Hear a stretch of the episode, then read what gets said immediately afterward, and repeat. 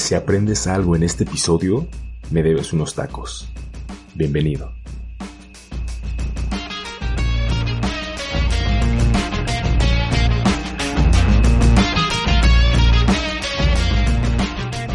Hola, hola, hola, ¿qué tal? ¿Cómo les va? Bienvenidos a este episodio del Día Cero, el podcast en donde platicamos con nuestros invitados acerca del día en que inició todo, el día en que descubrieron el porqué de su vida, el día en el cual empezaron a hacer lo que de verdad les gustaba y a vivir de ello.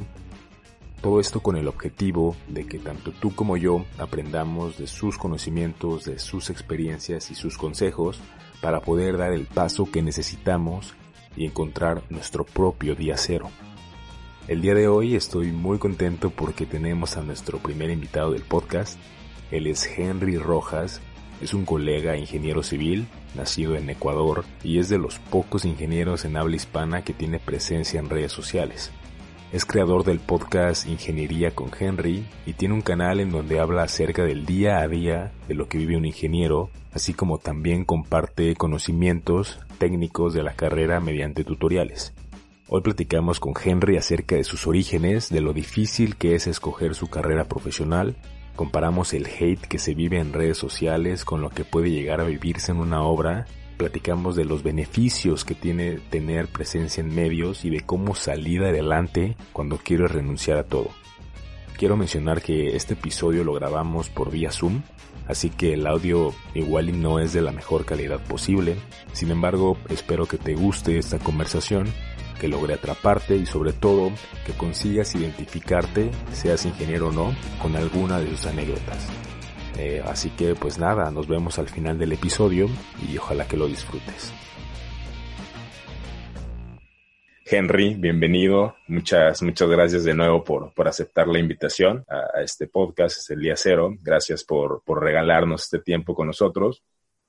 Y primeramente, eh, la primera pregunta que esta va a ser como la, la de cajón de cada, de cada episodio es que me gustaría eh, saber el origen sobre todo de, la decisión de, de tú buscar eh, seguir tu carrera o escoger la carrera de ingeniería civil. ¿Cómo fue ese día en el cual tú dijiste, yo, yo, yo voy a ir para esto, esto me gusta y me quiero dedicar a esto? Bueno, sabes que esa es una pregunta muy interesante. Yo considero que la, que la orientación vocacional que a veces se recibe no es tan adecuada como debería. Y eso pues a la final genera muchas dudas en los estudiantes para saber qué carrera van a, van a seguir en el futuro. Yo te comento, te voy a dar una breve reseña histórica de qué es lo que he querido hacer a lo largo de mi vida. Todo empieza que, de lo que me recuerdo, que cuando era muy, muy pequeño, muy niño, este, yo quería ser dibujante. Eso sí recuerdo muy bien.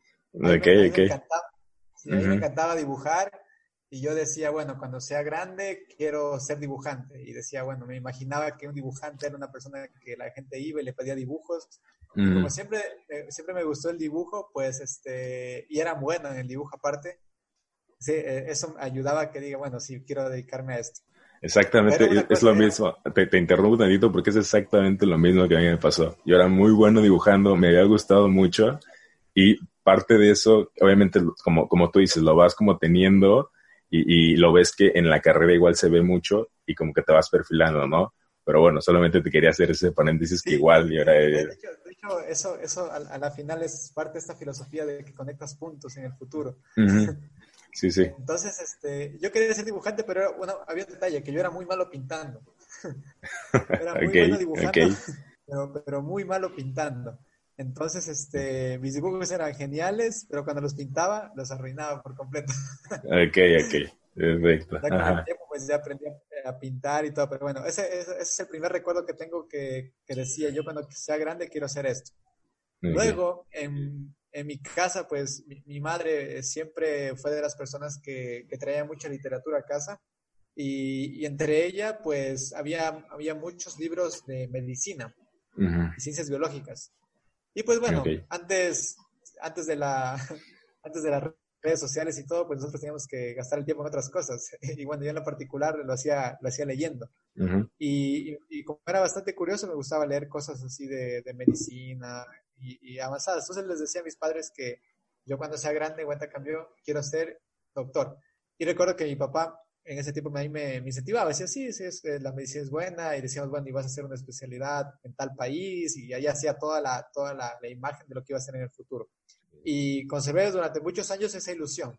Luego, pues llegué a, a, a un punto dentro de la secundaria en la cual eh, acá sabía el tema del bachillerato y uno tenía que declinarse por una especialidad. Eh, entre, la, entre las opciones estaba químico-biológico, estaba físico-matemático y ciencias sociales. Esas eran las tres grandes ramas que uno podía optar. Entonces, eh, el, yo en el, en el, año que debía optar, pues en el, a, nivel de, a nivel académico no me fue tan bien porque fui parte de un curso que fue un poco conflictivo.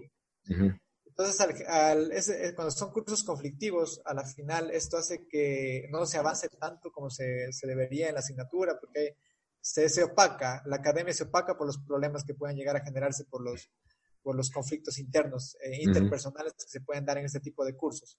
Okay. Entonces, bueno, eso hizo que, que, ciertas materias, por ejemplo, sean muy difíciles de comprender, porque no se, no se podía escuchar bien al profesor, siempre había discusiones entre el profesor, entre el profesor y los alumnos. Y eso en definitiva hacía que, que, sea difícil aprender y el profesor luego pues también se enojaba un poco, tomaba exámenes difíciles como para desquitarse de, de todo el relajo que, sí, le, que sí, le hacían. Sí. Y, y, en definitiva pues eh, fue, fue difícil para todos y a la final pues terminamos con muy pocas bases. Y ahí fue como que en la parte de la química al menos, eh, yo no entendía, los exámenes eran muy complicados y, y, dije, no, no, esto no es lo mío, yo no, no puedo ser este, químico. Uh -huh. realmente, y esto es importante para seguir químico biológico, que es la base para luego poder ser, seguir medicina en la universidad. Uh -huh. Y dije, bueno, voy a optar por las, por las matemáticas, que en ese punto también me gustaba mucho. O sea, de hecho, siempre me gustaron las matemáticas. Había vacaciones en las cuales eh, yo para distraerme hacía matemáticas. Uh -huh. Yo le daba vueltas a los ejercicios, hacer números en la cabeza, eso me gustaba. Pero de ahí no sentarme a aprender nuevas cosas, eso no. Eso sí okay. recuerdo bastante bien. Pero en ese año también hubo otra cosa y otro sueño que yo tenía. Uh -huh. A mí, eh, después de los, de los 11 años, bueno, un poco antes, 10, 10 años más o menos, me empezó a gustar muchísimo el tema del fútbol. Y empecé a salir con mis, empecé a salir a jugar. Y bueno, yo, de una u otra manera eh, eh, desarrollé habilidades en el fútbol muy rápido. O sea, de lo que no había jugado mucho tiempo, uh -huh. pues o sea, no, yo primerito no sabía nada. Pero luego cuando empecé a jugar, empecé a desarrollar habilidades muy, rápidos, muy rápidas en el fútbol y llegué a ser muy, muy bueno en este deporte. ¿En qué posición ahí jugabas? Yo jugaba de, de, volante, de enganche. En ese de enganche. Era, era Ronaldinho. Ah, no, sí, no, entonces zurdito driblador, ajá.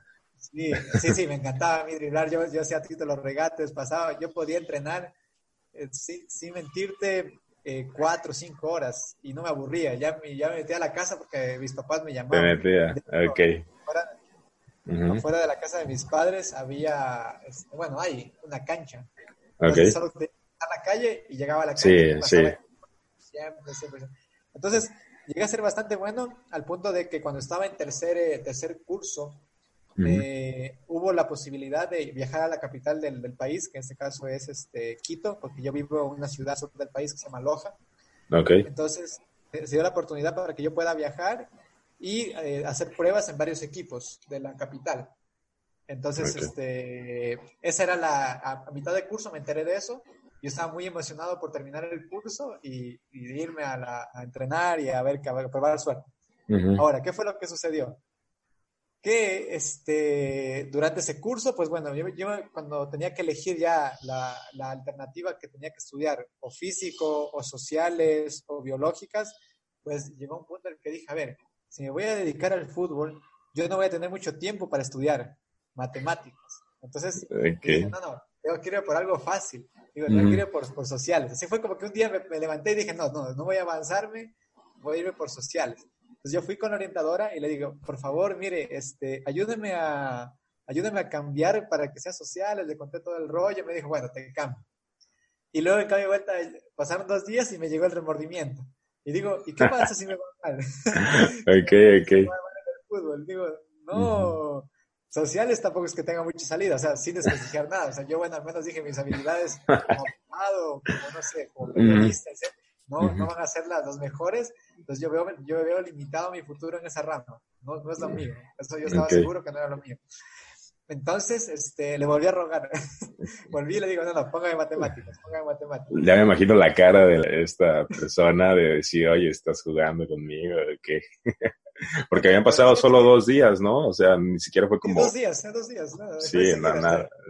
O sea, y claro, yo ahora me pongo a pensar, o sea, la paciencia que me tuvo ella, o sea, una persona bastante profesional, para que sepa que uno de esa edad, pues es muy cambiante y todo. Que me diga, sí, sí, no te preocupes, yo te cambio, hago el trámite y te cambio. O sea, no, fue súper fácil, me cambió. Sí, sí, sí. Estaba conmigo, incluso ir a preguntarle.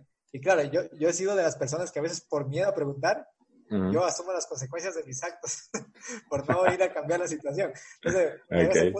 me de valor y, y, pude tomar una buena decisión y le dije que me cambie. Después eh, llegar, llegó el punto ya en que tenía que viajar y mi papá pues se echó para atrás, se arrepintió, dijo, no, no, no te vas, porque estás muy, muy pequeñito, apenas tienes 14 años, ¿qué vas a hacer a vivir en una ciudad solito? No, no, no. Y no me mandó a las pruebas. O sea, desde los 14 años ibas a ir a prueba a, Ecuador, a Quito, a la capital, pero era con un equipo en específico. Yo iba a probarme en, dos equipos, uno que era el Deportivo Quito, que era un equipo que estaba bastante en auge en ese tiempo, y otro era el, equipo que se llama Nacional. El Nacional de, Nacional de Quito. Perfecto, ok. Ahí iba a probarme. Entonces, este, claro, mi papá se echó para atrás al final. Dijo, no, no te vas. Y lo peor de todo es que yo, yo ya me despedí de mis amigos del colegio.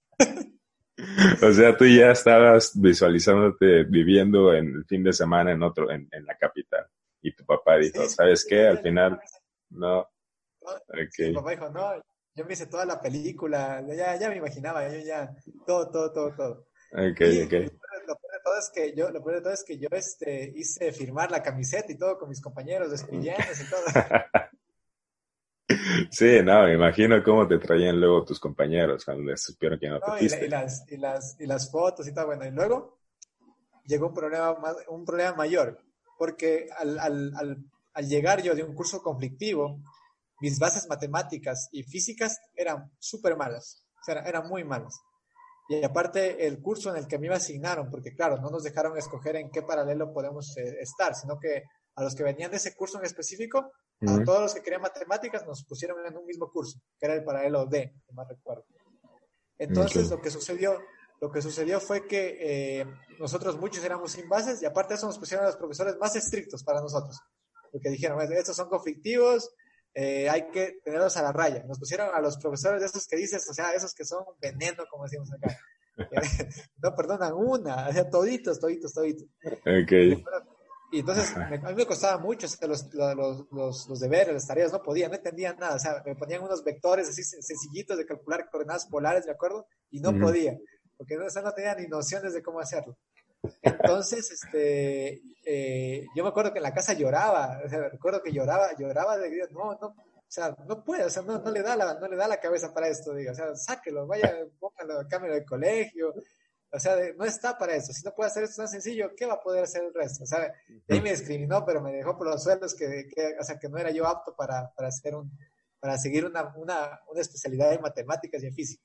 Entonces mi papá, pues bueno, claro, también se lo tomó personal. Sí, sí, sí. con lo que, o sea, luego de eso me dijo, o sea, él me animó, que no, que no, o sea, que, que tranquilo, que le iba a ayudar. Entonces, este, y yo pues claro, eh, con, esa, con esa regañada del profesor dije, no, yo no sirvo para esto, yo me voy a, yo, en la casa les lloraba mis papás, decían, no, yo no puedo eh, seguir en físico matemático, yo voy a irme a sociales, pero yo les decía, voy a irme a sociales, pero como chantaje, porque yo en el fondo sabía que no quería irme a sociales, o sea, yo pensaba en cambiarme, pero pensaba en cambiarme a químico biológico, porque de otra manera, lo sobrevivo allá. Entonces, este, un día llega una orientadora y dice, bueno, ¿quién eh, hemos escuchado que varios se quieren cambiar de especialidad y tal? Justo estábamos en una clase de dibujo técnico, me acuerdo. Entonces dice, a ver, ¿quién se quiere cambiar? Y yo, segunda, levanto la mano. yo, yo digo, yo, yo. Entonces luego este, me dice, ¿a dónde quieres cambiar? a químico biológico y ya. Y luego viene el profesor de dibujo y se acerca a mí. Y empezó a conversar. Me dice, ¿por qué no? ¿Por qué te quieres cambiar? Y le digo, a ver, a ver, sí me gusta y todo, le digo, pero pasa esto, y le cuento que tengo el problema, que no tengo las bases, que me dijeron esos otros profesores. Y dice, no te preocupes, o sea, realmente hice la, las bases, o sea, se las puede adquirir, o sea, tú te puedes nivelar y puedes seguir aquí, o sea, no, no te desanimes tan pronto, no te vayas a, no te rindas tan pronto. Y me motivó, o sea, y gracias a esa motivación dije, bueno, no, no me cambio, me aguanta aquí. Y luego mi, padre, o sea, lo que hizo fue que me ayudó, contra, o sea, contrató a un profesor privado, que era un ingeniero mecánico, recuerdo, muy bueno. Y él realmente me niveló súper bien, sobre todo en física, que era lo que más me costaba, porque matemáticas de una otra manera, pues ya con mis amigos y todo lo sacábamos, pero física sí no daba pie con bola. Entonces este, este profesor privado me niveló súper bien en física y cogí un ritmo que luego empecé a sacar solo, acá se calificaba sobre 20. Solo era 20, 20, 20, 20, 20, 20, 20, 20, O sea, y de ahí en adelante, pues el siguiente año, el siguiente año me fue súper bien en física, súper bien en matemáticas. O sea, luego el profesor ni se acordaba, o sea, de lo que en algún momento me dijo, o sea, que, que, que me retire y todo. O sea, de hecho, o sea, para él, o sea, ni se ha de acordar, ella pensado que ese tiempo el chico que le dijo ya se fue, porque, o sea, yo no era el único al que le dijo eso, o sea, fueron varios y otros pues sí se rindieron. Sí, sí. Bueno, yo también, claro, lo que hicieron mis padres, contrataron a alguien más que me ayude y bueno, el hecho es de que en, ese, en ese punto entendí que uno, claro, eh, a veces por falta de bases uno puede interpretar que algo no lo conoce, pero solo es cuestión de, trabajarlo un poco más y se puede adquirir cualquier conocimiento. Claro, Entonces luego ya cuando seguí la carrera de, de, bueno, la, especialidad de físico matemático, uno, uno pues va pensando que, que de una u otra manera tiene que seguir una especie de ingeniería. O sea, uno lo va moldeando de que, bueno, puede ser arquitecto, puede ser ingeniero. Y uno piensa que ingeniero, pues en términos, en términos generales, o sea, uno no sabe exactamente un ingeniero civil qué hace, un ingeniero mecánico qué hace. Exacto. Entonces, claro, a nosotros nos daban los, los perfiles para ir llenando de lo que debemos hacer. Y recuerdo que, que ahí me decía, a ver, ¿te gusta, te gustaría diseñar eh, aviones? Pues, obvio, dice, claro, quiero diseñar aviones. ¿O te gustaría? Entonces, es como que uno dice, claro, tiene una, una, idea un poco, un poco grande de lo que es la ingeniería y dice, bueno, tú, tu perfil es para ingeniero, de una u otra manera. Entonces ya tenía, lleva como que por ahí moldeando eso de ahí. Ahora, mi papá, él, él trabaja, él tiene una fábrica de acero y él fabrica lo que son tapas de alcantarilla, rejillas y algunos insumos más de, de, que se necesita por lo general en sistemas de alcantarillado. Entonces él, él de una u otra manera siempre me hablaba de los ingenieros civiles, porque él veía o sea, que era una buena profesión. Yo realmente, ahí me decían ingeniero civil y yo te juro que no sabía eh, qué, es lo, qué era exactamente lo que hacía un ingeniero civil. O sea, no tenía, yo, según yo decía, bueno, carreteras, por ahí puentes, pero nada más. O sea, bien general. De hecho, a mí cuando me preguntaban, en sexto curso ya, o sea que era el último año antes ya de graduarme, me preguntaban, ¿tú qué vas a seguir en la universidad? Y yo decía, ingeniería mecánica. Así lo decía, yo estaba seguro, no sé por qué, yo estaba seguro que iba a seguir ingeniería mecánica y, y yo pensaba, yo pensaba que el ingeniero mecánico era aquel que diseñaba los, los coches. Luego, no sé, por, por alguna razón vi un documental de, de Discovery el cual hablaban, justo hablaban del diseño de los vehículos. Y decían, a ver, que para, que, para llegar a ser un diseñador de vehículos, o sea, que diseña los vehículos ya para que salgan, la, la, probabilidad es, es mucho menor, o sea, es mucha más baja la probabilidad de ser un diseñador de vehículos de una marca ya reconocida a jugar a la NBA. O sea, era más probable llegar a ser jugador de que ser, un diseñador de vehículos. Entonces eso me claro. a pensar, me puse a investigar, o sea, digo, ¿qué el ingeniero mecánico diseña, diseña los vehículos? Pero no, o sea, el ingeniero mecánico hace esto, hace esto, esto, esto. Nada que ver, nada que ver. Yo quería diseñar coches, o sea, no. ¿A querés, Entonces, bueno, dije los, los, los, edificios, dije, bueno, yo quiero diseñar edificios. A mí me llama la atención, digo, bueno, los edificios, rascacielos, tal. Entonces, este, estuve mucho tiempo pensando que iba, que iba a seguir este, arquitectura. De hecho, cuando nos llevaban a, las ferias estas de, de las universidades, recuerdo que decía, yo fui al estante de arquitectura y digo, no, yo voy a seguir arquitectura. Eso fue ya, como, ya terminando casi, casi para empezar. Casi, casi terminando. O sea, ahí te das cuenta, o sea, y, yo veo que lo, sea, lo fluctuante que uno puede llegar a hacer en esa edad. Claro. de un día para otro. Demasiado, demasiado, demasiado, o sea, demasiado. Aparte influye mucho como que las personas para que, bueno, no sé si a ti te pasó, a mí, por ejemplo, me pasó igual, que en los últimos yo decía igual arquitecto y de repente de un día para otro me pasó que ingeniería civil y luego quería regresar otra vez y luego de, regreso. Entonces, sí como que me veo reflejado mucho en lo que me estás diciendo. Sí, o sea, de hecho ya te voy a contar, yo me fui arrastrando a dos compañeros. claro. Entonces, este, este, bueno, ya llegué a la, llegué al punto que tenía que elegir, o sea, ¿qué, es lo que quiero, qué es lo que quiero hacer? Y entonces, este, dije arquitectura.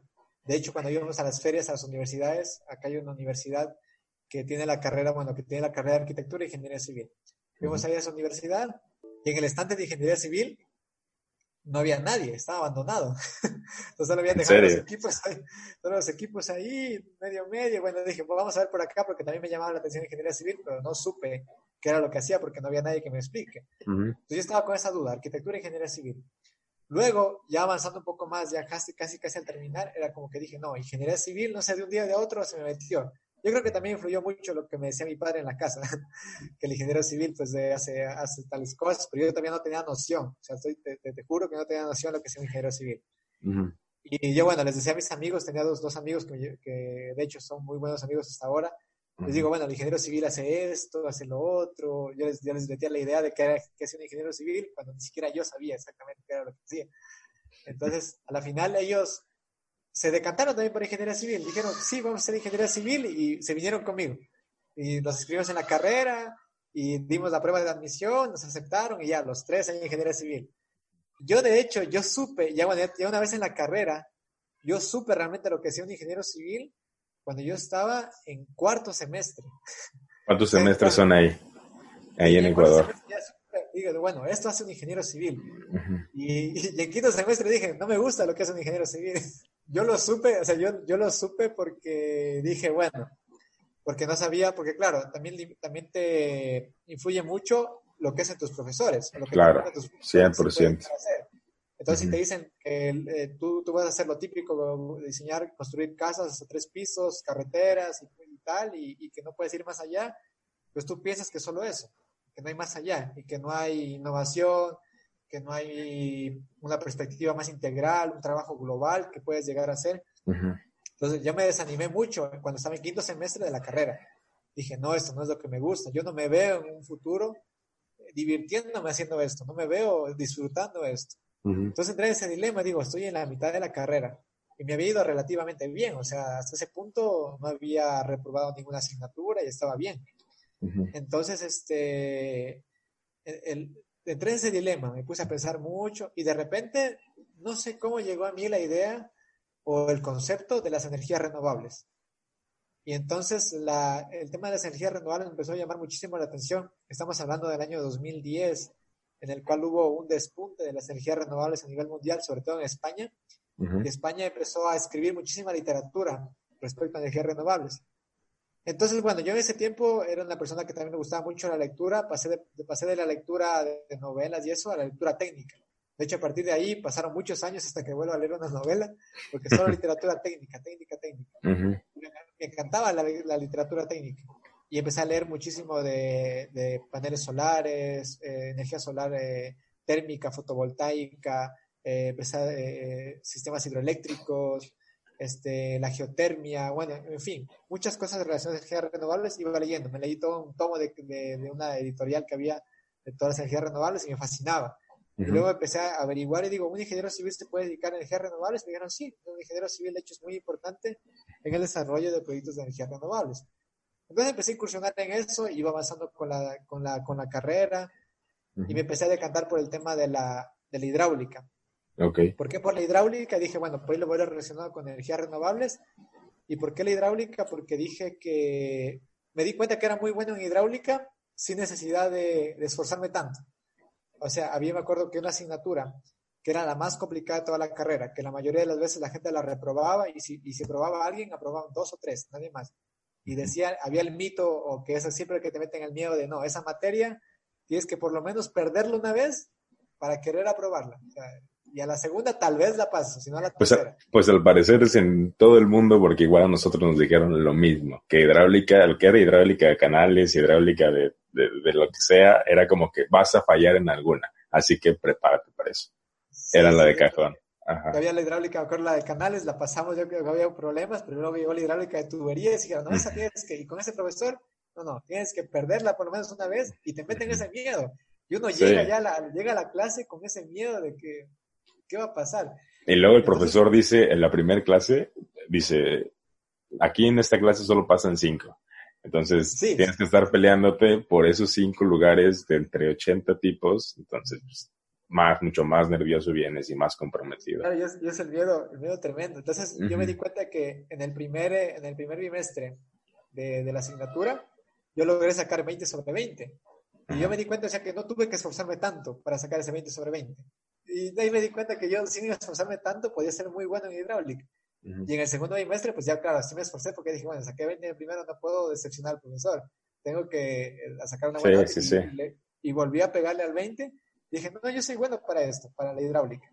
Entonces fue como que me fui, y aparte, claro, la, universidad, las asignaturas, eran como que uno lo moldeaban, o bien te haces hidráulico, o bien te haces del tema de, de suelos. O eran las dos grandes especialidades de la carrera, a, pesar de que te llaman estructuras, pero como estructuras ver el fuerte, al menos en ese tiempo de mi universidad, eh, también se limitó y dije, bueno, voy a, voy a dedicarme a la hidráulica. Entonces luego, pues, eh, como iba vinculando con las energías renovables, ya cuando llegué a, a décimo semestre, este, dije, bueno, voy a proponer algo, bueno, a, noveno, perdón, voy a proponer algo, una tesis eh, que sea relacionada a energías renovables. Y propuse, pues, un sistema que era hidroeléctrico a pequeña escala. Y ese sistema hidroeléctrico a pequeña escala, pues luego me empezó, eh, me hizo a investigar más con respecto a las presas, y me empezaron a encantar el tema de las presas. Y ahí fue como que otra vez fui vinculándome otra vez a la parte estructural. Y luego, pues, ese, ese tema de tesis a mí me ayudó luego a, hacer también la maestría en el mismo tema. Y me especialicé, de hecho, en eso. Me mi especialidad en la, en la, maestría es en sistemas hidroeléctricos y tengo también una preparación en diseño de presas. Y luego, pues ya, ya de, luego de volver de la maestría, tuve como que esa espinita de que siempre me gustó las estructuras. O sea, siempre me gustaron, me encantaron las estructuras. Y dije, a ver, ¿por qué, ¿por qué no me dediqué a las estructuras? A ver, ¿cuál fue el miedo? Dije, bueno, tuve miedo a esto, a esto, a esto. Y luego me puse a analizar, digo, a ver, eh, me gradué joven, porque bueno, de hecho cuando yo acabé la maestría, acabé la maestría y creo que después de unas dos semanas cumplí 24 años. O sea, acabé la maestría con 23 años. Entonces, este, dije, bueno, soy, soy joven y puedo, puedo aprender, puedo aprender todavía. Entonces empecé a evaluar qué era lo que me faltaba, tomar las herramientas y me empecé otra vez a vincular con la parte estructural. Y también, pero claro, también eh, a la parte hidroeléctrica, porque luego salieron las consultorías o de hidráulica, y empecé a hacer muchas cosas de todo. Se empecé a probar eh, a, nivel profesional de todo, de todo, de todo. Y luego, pues claro, ya, ya logré, eh, se presentó la oportunidad de un concurso para ingresar a la universidad como docente. Okay. Y me había quedado pendiente este proyecto, el que desarrollé como, como tesis, me quedó pendiente para, o sea, como para desarrollarlo, porque dije, bueno, ese sistema que desarrollé, que es un sistema bastante innovador, que se llama, bueno, ese sistema de vórtice gravitacional, dije, puede dar lugar a más. Yo creo que esto puede, si se lo trabaja más, puede lograr, puede llegar a ser un emprendimiento, una empresa. Eso es lo que yo pensaba. Entonces dije, bueno, por esa razón yo quiero volver a la universidad para investigar más sobre ese tema. Y bueno, se presentó la oportunidad, eh, pude ganar la plaza eh, y, y, entré a la universidad a trabajar. Y bueno, y una vez en la, ya una vez en la, en, la sección, pues empecé ya, ya tuve tiempo de prepararme más en estructuras porque tenía que dar clases relacionadas a eso. Y uno pues se da cuenta que, que uno aprende más, yo creo que uno aprende más enseñando que aplicando, porque por ejemplo yo me he dado cuenta que aprendí muchas más cosas dando clases que diseñando las cosas, por ejemplo. Yo diseñaba, por ejemplo, eh, qué sé yo, una edificación, por ponerte un caso. Pero había ciertas cosas, ciertos criterios que yo eh, los, los, asumía o los tomaba en cuenta desde un punto de vista de decir, bueno, esto es lo que siempre se hace, pero no entendiendo realmente por qué se hace. Y luego dando clases uno se da cuenta de eso, o sea, dice, bueno, es por esto y por esto y por esto. Y uno tiene mejor criterio y uno va mejorando. Yo creo que, bueno, siempre uno, la mejor manera de aprender, yo le digo que es dando clases a otros. Entonces ya eh, por esa parte, pues ya me empecé a dedicar más a las estructuras, sin dejar de lado el otro proyecto, porque de hecho sí seguí investigándolo y, para mí fue muy bueno seguir investigando ese proyecto, porque pude lograr este tema de, de, a partir de ello generar un emprendimiento. Sí. Actualmente, claro. ese sistema está en una fase de, desarrollo empresarial ya, y es algo que me ha motivado y fue, claro, una de las premisas por las cuales yo dije, bueno, voy a entrar a la universidad por esto, una de mis, motivaciones. Y claro, luego también llega, uno, uno llega a un punto de decir, bueno, yo entré a la universidad por esto debo continuar en la universidad una vez de haber cumplido mi meta. Sí, es lo que realmente quiero a futuro. Quiero hacer un doctorado, no quiero hacer un doctorado. Entonces empiezan a, salir, a, salir, las dudas. Y hace poco, bueno, relacionado a eso, hace poco este, hablé con un amigo y él me decía, ¿y cómo te ves en cinco años? Y le digo, realmente digo, no sé, ¿sabes por qué no sé? porque mi planificación se cumple este año. O sea, yo ya tenía mi vida planificada hasta el 2020. Hasta, claro, ajá. Es una buena pregunta porque no sé, o sea, realmente tengo que sentarme y ver qué es lo que quiero. Porque todos los, la mayoría de objetivos, de una u otra manera, o sea, dije hasta este punto ya los he hecho. O si se han truncado, ha sido por alguna razón y ya no se pueden continuar. Pero de aquí en adelante es como que digo, no sé qué quiero.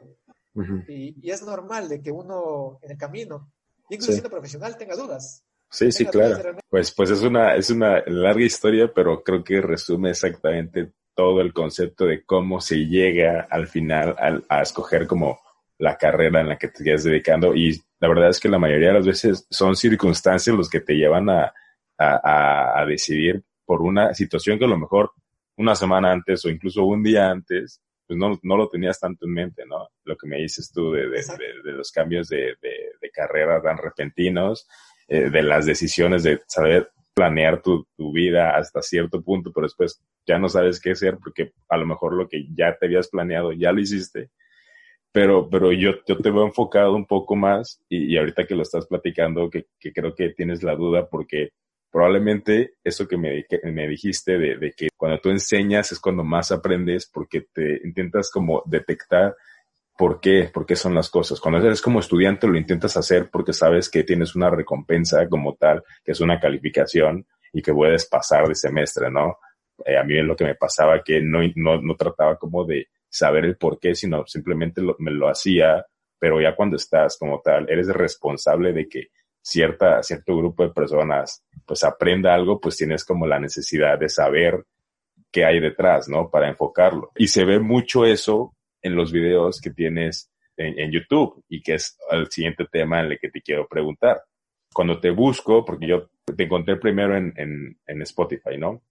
Pero luego obviamente busqué en YouTube para ver si tenías algún tipo de contenido ahí. Y, y encontré tu canal. De hecho, encontré tu canal. Yo, yo solo coloqué ingeniería civil porque yo como ingeniero siempre he intentado buscar eh, contenido en distintos medios. Entonces, te busca en YouTube y encontré ahí tu contenido y veo que tienes contenido desde hace nueve años.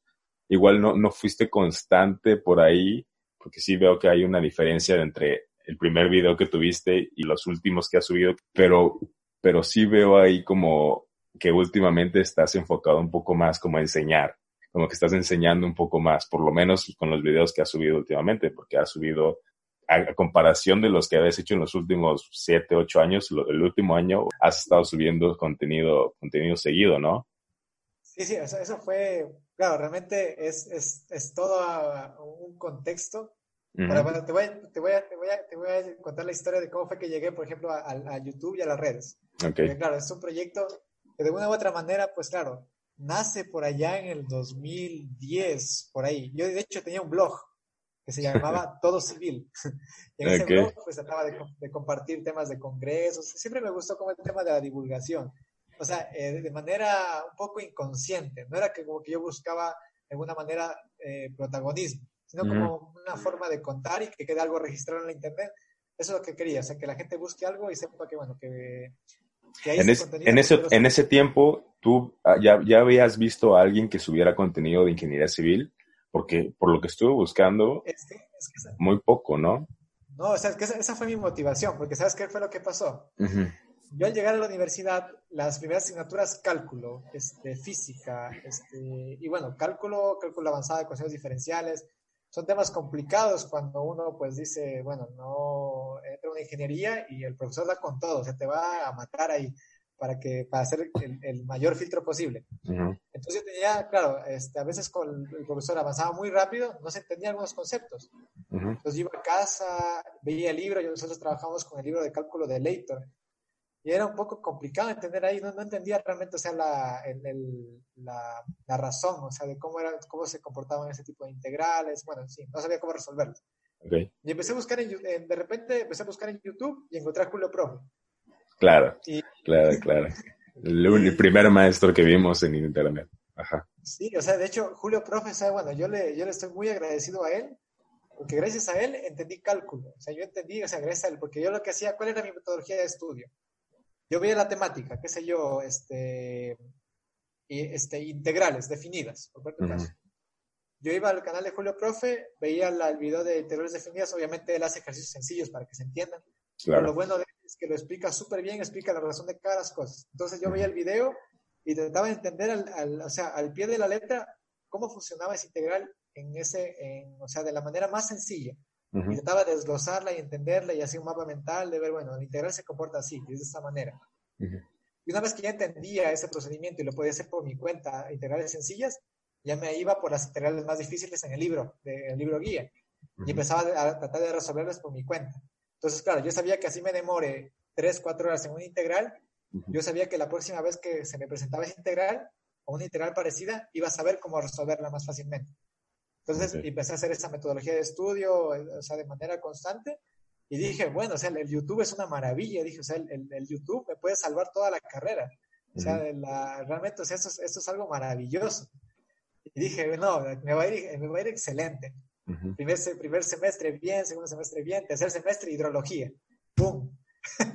nada, absolutamente nada. claro, un golpe, un golpe como un golpe bajo para mí, de saber que en YouTube no había nada de hidrología. Nada. Y después no. ver hidráulica, nada, geotecnia, nada, o sea, no había nada, nada, nada, nada. Entonces, yo dije, no, esto, es fatal, esto es fatal. Entonces yo, yo pensé, digo, no, yo lo que tengo que hacer es este, subir eh, contenido. Yo no pensaba subir contenido para que, para digamos, como con la idea de que mucha gente luego lo llegue a ver. No pensé que eso iba a pasar en algún momento sino que yo eh, generaba el contenido y dije, bueno, yo lo genero ahora porque yo sé que en un tiempo me voy a olvidar.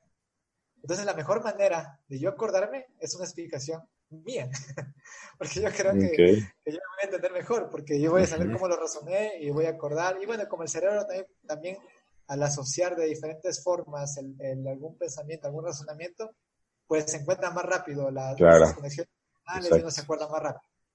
Entonces yo, por ejemplo, puedo ver un video de hace, qué sé yo, ocho años, y lo veo y ya me acuerdo todo el, todo el tema porque hago esa conexión y, lo recuerdo perfectamente. fue por eso que yo empecé con el tema de los videos. Y claro, subí un par de videos, pero luego, claro, eh, la edición de videos es algo que también me gustó muchísimo desde siempre. De hecho, yo editaba videos, creo, desde antes de que haya YouTube.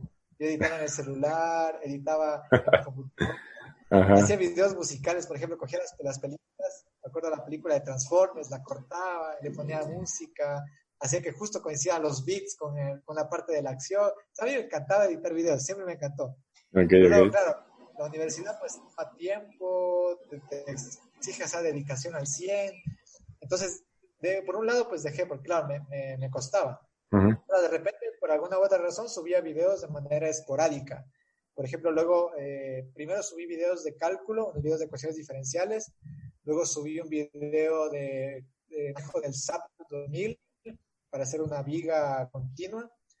este, y luego ya, pues pasaron un par de años más y subí un video de un diseño de un muro de gaviones.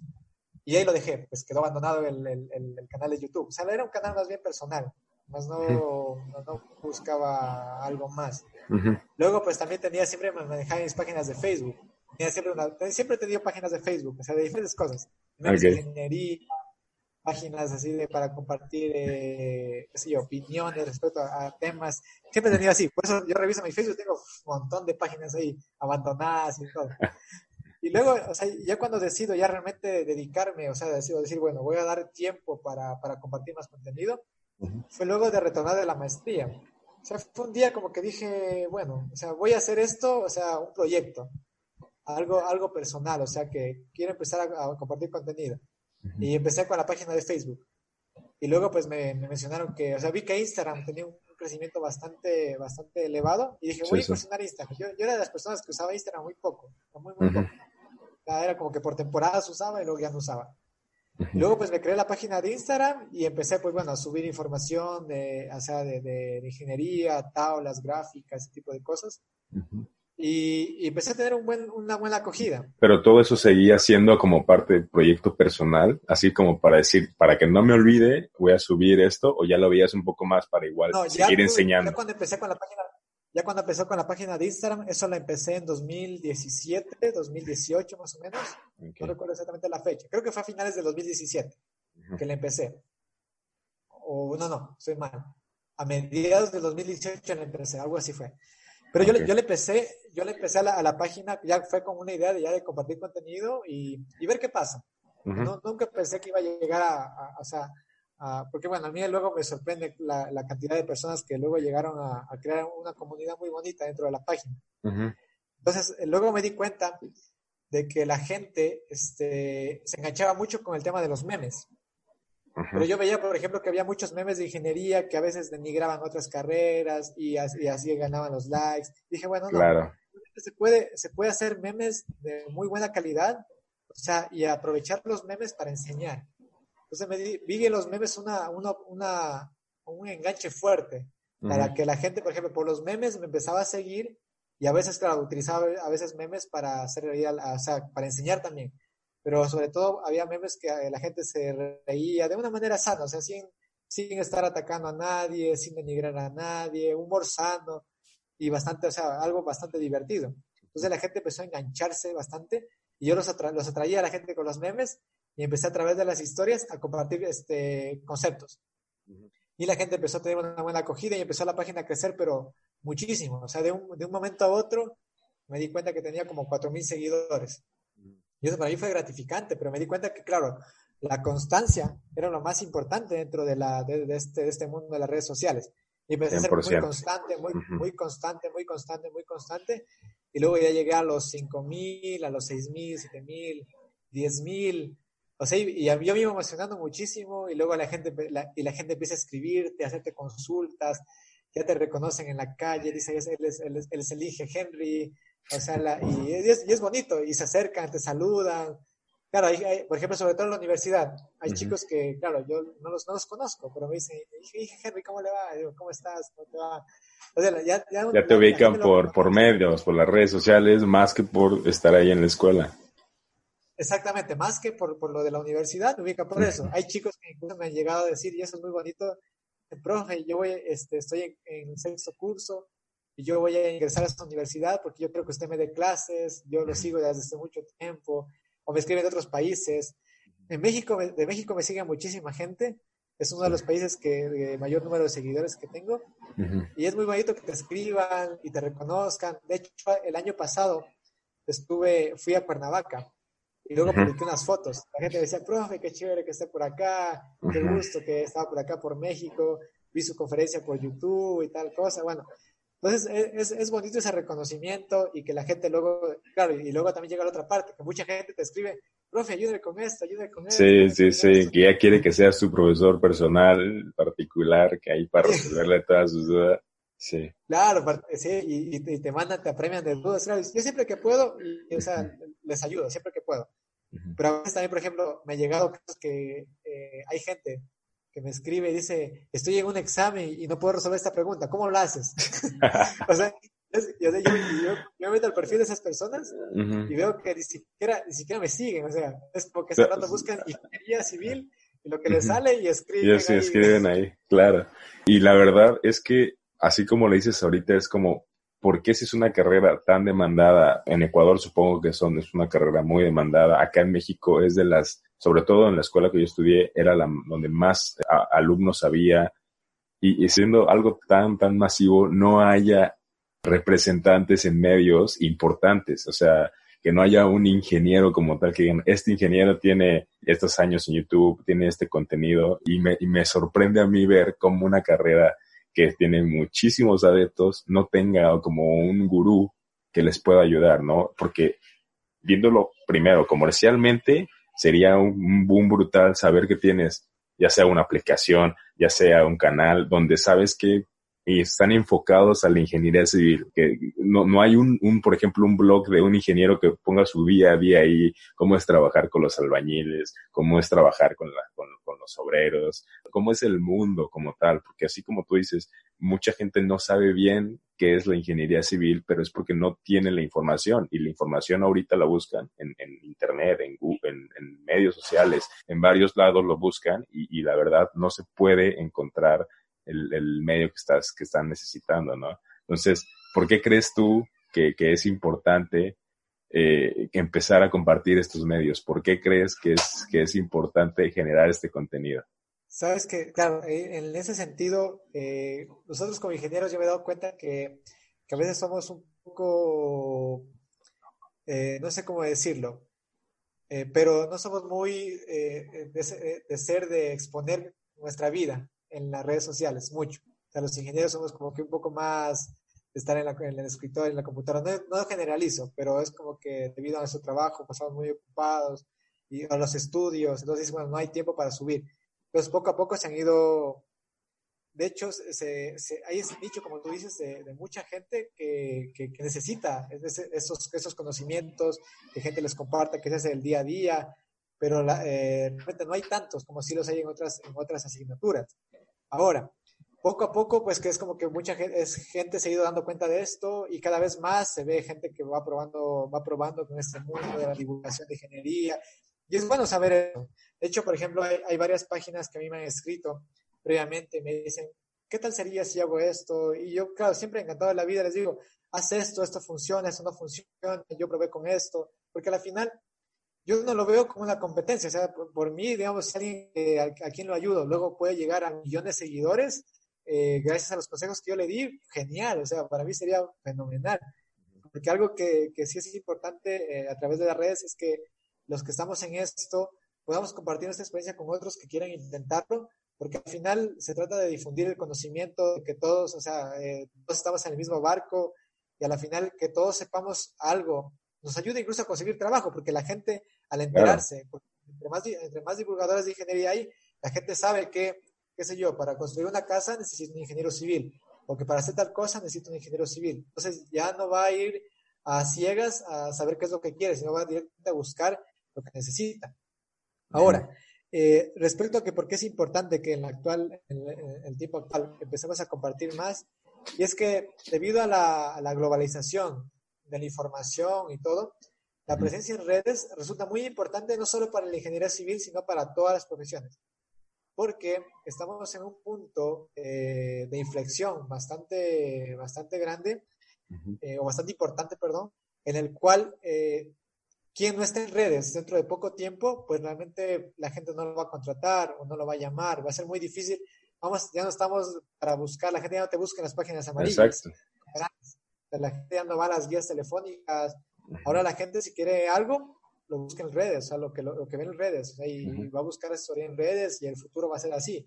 Entonces, si nosotros divulgamos a través de redes, vamos a conocer nuestro perfil profesional, eh, damos a conocer lo que podemos hacer, la gente va a decir, se va a acordar, si por alguna razón lo vio por ahí en Facebook, en YouTube, lo escuchó en, Spotify, o lo vio en cualquier red social, sea cual sea, dice, a ver, yo me acuerdo que este ingeniero por ahí habló esto, y este ingeniero acuerdo que estaba acá y lo voy a llamar. De hecho, gracias a eso yo he podido conseguir algunos, algunas consultorías, algunos trabajos de gente que me dice, bueno, mire, tengo este problema, ¿cómo vamos a hacer? Y se han generado, se han generado muchas relaciones laborales ahí debido a eso. Y, y claro, por otra parte también hay gente que te pide asesoría o problemas en específico que tiene. Eh, y claro, sin ánimos de lucro también se les ayuda, o sea, porque siempre que se puede ayudar y no es algo que te demande, qué sé yo, días de trabajo, sino que un par de minutos se lo hace, se lo hace sin ningún problema, se les ayuda y es gratificante porque una de las razones o algo eh, de ser ingeniero civil, bueno, que yo tengo al menos, es el servicio a los demás yo más que, más que, obviamente, claro, todos queremos ganar dinero para poder subsistir y, vivir bien. Sí, Pero claro, más, más, allá de, más allá de ello, yo lo que más valoro de la ingeniería civil es que es luego ver la gratitud de las personas o ver, por ejemplo, que dices, eso, eso de aquí yo lo diseñé y está ahí, y está sirviendo para esto, y la gente está bien ahí, no ha habido quejas, y la gente es agradecida. Y uno luego, por ejemplo, cuando hace proyectos en la, en la provincia o en sectores rurales, luego vuelve de algunos años, la gente es más agradecida aún. Eso es muy gratificante y una de las cosas más bonitas de la ingeniería civil realmente. Sí, Entonces, eh, para, Sí, continúa. Bueno, para, cerrar el tema de, la, de la, pregunta, yo creo que eso, o sea, es importantísimo que como ingenieros seamos una comunidad, o sea, que comparta conocimiento que, de calidad, porque también es otra cosa. Que hay, hay, por ejemplo, yo descubrí que había una página en Facebook que tenía cerca de 2 millones de seguidores, era una página de ingeniería y quien administraba, la página no, no era un ingeniero, o sea, era, era otra persona que únicamente compartía información por compartir. Y a veces, claro, eso, eso puede de una u otra manera distorsionar la opinión de la, de la gente que lo ve. Y puede, por un meme mal hecho o por alguna cosa mal hecha, eso puede generar un mal pensamiento y que la gente interprete mal una cosa. O sea, eso, eh, el impacto que pueden llegar a tener las redes es, es, es brutal. O sea, y, por eso eh, es bueno que si vamos a compartir contenido, o que sea, por ejemplo, ingenieros que comparten contenido, pero sea contenido contrastado. Por eso yo siempre, cada vez que publico alguna cosa, sea cual sea, me doy el tiempo de leer antes, investigar, no dar pie a nada, porque uno, claro, se expone a que digas algo mal y queda, quedas mal como profesional. Entonces es, es, importante que todo lo que se publica se revisa, se vuelve a leer, se ve otras fuentes, para uno incluso poder defenderse de cualquier cosa que te puedan decir, no, eso está mal, porque eso pasa mucho también. Hay mucho, lamentablemente hay mucho hate en redes. Demasiado. y, depende, y, varían las redes, o sea, hay redes más haters que otras, pero ajá. Sí, o sea, y, y, a veces, y eso claro, pasa cuando la, cuando bueno, la, el, el, público que, que, que, llega a ver esa red, pues claro, no está, no es segmentado, entonces te llega de todo. Y la gente a veces malinterpreta alguna cosa y empiezan a atacarte, atacarte, atacarte. A mí me han dicho de todo, o sea, mira, al, principio, al, principio uno le afecta, pero luego dices, claro, o sea, esta persona lo está diciendo desde una perspectiva que no conoce el tema y está atacándote porque no lo conoce. En cambio, gente, y, ves como por otro lado también hay eh, comentarios muy buenos de gente que dice, qué chévere este tipo de contenido, muchas gracias, siempre busqué algo así, y es bueno que compartas esto, qué buena opinión. Entonces, eso es bueno. Pero claro, uno eh, tiene que acostumbrarse al tema de, soportar el hate. sí, sí, sí. Uno dice, es, es, es, feo, porque uno, claro, le, le, te baja la autoestima de alguna manera. Pero luego, el tiempo uno se acostumbra y, y, ya, pues a la final dices, bueno, es una opinión más, la final no me tiene que afectar. Y dices, bueno, sigo, sigue mi vida, no le respondo, porque si tú le respondes, es peor. Sí, se empieza a crear un diálogo ahí tóxico para los dos. Y, obviamente entre más vas creciendo, más expuesto estás a que la gente siga haciendo, ¿no? Y, yo lo veo llevándolo como al campo físico, poniéndolo en un contexto de ingeniería, a veces tiene sus partes buenas, por ejemplo, cuando haces una obra pública para, para las personas, para comunidades rurales y todo, pues ver, lo gratificante que es regresar, como dices, en unos cuatro o cinco años y ver que ahí sigue la obra que hiciste y que está funcionando bien y que está cumpliendo su objetivo, eso es muy gratificante, pero igual está el lado malo en donde hay ciertos aspectos que ocurrieron en la obra que a lo mejor a veces no tuviste tú la culpa como ingeniero porque quieras o no, nosotros somos como los responsables, ¿no? De, la obra, pero no somos, no está en nuestras manos que todo se lleve a cabo. Y, y dependiendo la zona en donde estés, hay muchas más cosas que no están en tus manos que se lleven a cabo. Entonces, yo, yo quiero que tú nos compartas cómo es llevar, cómo, cómo llevas esas, es como esas relaciones que tienes en, en, la, en el sector público, o sea, cómo, cómo haces que todo vaya bien, que todo conlleve a un camino correcto, porque igual sabemos que esta carrera tiene muchos intereses. Hay mucha gente que está pesada arriba, tanto en, el gobierno o si estás en una obra privada, son gente de mucho, de mucho poder adquisitivo y que, y que sabes que tienes compromiso de estar bien con ellos, estás conviviendo con ellos y así como puedes convivir con gente de, la clase alta e importante, también eh, se tiene que llevar un contacto con esa gente a la cual estás ayudando, ¿no? Entonces, ¿cómo haces tú para poder equilibrar eso sabiendo que en los dos partes hay intereses y que pues tienes que quedar bien con todos? Sí, ese es, ese es un análisis bastante interesante. Realmente eh, has hecho muy bien la analogía de, de, lo que pasa en redes a la realidad. En la realidad también hay mucho hate. Sí, sí, sí. O sea, por cosas mínimas. O sea, el, el, proyecto como tal puede estar perfecto, qué sé yo, haces un puente, está perfecto hay una mínima fisura y puede ser una fisura, qué sé yo, por temperatura, que no afecta nada estructuralmente, sino únicamente, qué sé yo, es algo superficial. Y la gente, pero te, te acaba y, es lo peor que le ha pasado a la, a la historia de ese, de ese pueblo. Por aquí esa fisura, esto de aquí luego va a crecer y va a ser una catástrofe de, de magnitudes no concebidas. Bueno, eso pasa mucho. Entonces, este, también hay que, hay que saber lidiar con eso. Y sobre todo, los que más hacen ese tipo de, de ataques son gente que de una u otra manera busca protagonismo político. y la política es algo que está muy vinculada al tema de la, de la ingeniería. claro. Porque, al menos en el sector público, la política, eh, pues a la final tiene muchos intereses en lo que se puede hacer en el campo de la construcción, porque es uno de los, de los sectores que más dinero mueve en todos los países, o sea, mueven millones y millones eh, año tras año, entonces hay bastantes intereses ahí de por medio. Ahora, con lo que me, con lo que me mencionas, yo tuve muchas malas experiencias, por ejemplo, yo trabajé para, una, para diversas obras eh, que eran para el Estado, eh, no como responsable general del proyecto, sino como parte del equipo de trabajo, porque eran obras muy grandes.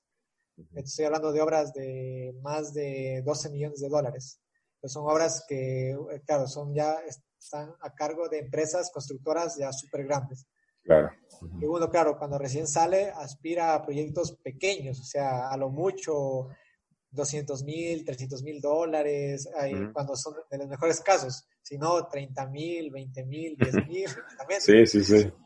Entonces, este, proyectos ya súper grandes, pues a la final, claro, ya están reservados para gente que tiene mucha experiencia, empresas que tienen sus propias maquinarias, en fin, es algo muy complicado y, claro, está bien porque para obras de ese tipo la experiencia manda mucho. Entonces es bueno tener un equipo ya con experiencia. Claro. Pues yo llegué a formar parte, claro, de equipos de trabajo de, de, una empresa grande. Era una empresa, de hecho, de otro país, una empresa española, en uno de, de los proyectos en los que estuve. y, y, claro, lamentablemente uno ya dentro de la, del, del, campo ya laboral, se empieza a dar cuenta de muchas cosas. Y yo al menos trabajando para, para sectores de públicos, o sea, no públicos, sino para, para proyectos que van a ser públicos, que son contratados por el Estado, yo tuve, pues claro, la mala experiencia de ver la corrupción, la tremenda corrupción. O sea, que sí, sí, sí. yo pensaba que era algo así, digo, no, esa realmente la es honrada, trabaja bien. Y no, no puede haber tanto robo yo pensaba. Pero al, al ya estar, a ser parte de, de, ese tipo de proyectos, uno ya se da cuenta de lo que hacen. Se da cuenta de cómo ese proyecto fue ganado en principio. Que los proyectos, en definitiva, pues para ser ganados proyectos de ese tipo, eh, eh, por lo general, o sea, y, está bien dicho por lo general, porque es en muchos casos. Sí, demasiados. Hay dinero de por medio, o sea, hay mucho dinero de por medio. E incluso se habla de porcentajes, o sea, acá se habla de que para que tenga un proyecto grande, en la mayoría de, las casos, de los casos, obviamente hay excepciones, eh, los contratistas dan entre el 10 y el 20% del costo del proyecto, por adelantado. Entonces estamos hablando de que para un proyecto de 10 millones de dólares, el contratista previamente desembolsa un millón de, un millón de dólares para que se reparten de la gente que tiene que asignar el contrato. Y entonces vemos, y, y, debido a eso, luego vemos, pues claro, que nuestros, nuestras economías no van bien, que el dinero no alcanza, y que claro, el contratista también, los 10 millones de dólares que han destinados al proyecto, él no se va a perder. Él lo que hace es que luego reduce calidad de materiales, de una u otra manera busca que crear más rubros para que se cubra ese, esa, esa, esa pérdida, entre comillas, que tuvo entonces empieza a subir los precios y claro, y a veces, a veces los estados o los países como tal, lo que hacen es que, lo que hacen es que benefician, benefician ese tipo de, situaciones. ¿Cómo? A través de las leyes. Por ejemplo, acá había unas leyes previamente en las cuales se establecía que un proyecto podía llegar a tener hasta un 70% más del costo original. 70% más. Y si un proyecto te costaba 10 millones, te podía costar 17 millones. O sea, suave, o sea, sin, sin ningún problema. Obviamente, claro, te piden una justificación, que 30% debido a, a, rubros, que hay rubros que faltaron en el diseño, tal por ciento por tal situación. O sea, obviamente se justifica, pero bueno, tú sabes que toda la final se puede justificar. Claro, claro. Y, se puede aprobar, que es lo, más importante, que te pueden aprobar. O sea, y, y, y, eso empecé a ver no solo, no solo en los proyectos que trabajé, sino en proyectos que trabajaban mis amigos, empecé a verlo, o sea, en todo, en todo lado, y eso me decepcionó muchísimo, o sea, y ver que hay gente que quiere trabajar de manera honrada y no puede. ¿Por qué? Porque, digamos, quieren competir para un proyecto y pueden estar ellos compitiendo años y años y no lo van a conseguir porque no quieren desembolsar dinero bajo la mesa. Entonces, claro, luego, luego hay las excepciones, de que hay, hay alcaldías, municipios, etcétera, que obviamente hacen los procesos honradamente. Pero luego proyectos más grandes no, o sea, ya están reservados para, para gente que, eh, que está metida en el mundo de la corrupción. Y nuevamente digo, no es en todos los casos, hay excepciones. Yo estoy seguro que es la mayoría. Estoy segurísimo que es la mayoría. Y en la mayoría de los países, o sea, Ecuador. Eso, eso, no pasa solo acá en Ecuador, sí, pasa en Perú, Colombia, Chile, Argentina, Uruguay, México, España, Portugal, China. Es más, te puedo decir que aquí en México hay proyectos que se pagan, que el, gobierno baja dinero, por ejemplo, municipios bajan dinero del gobierno, los pagan y no se hacen.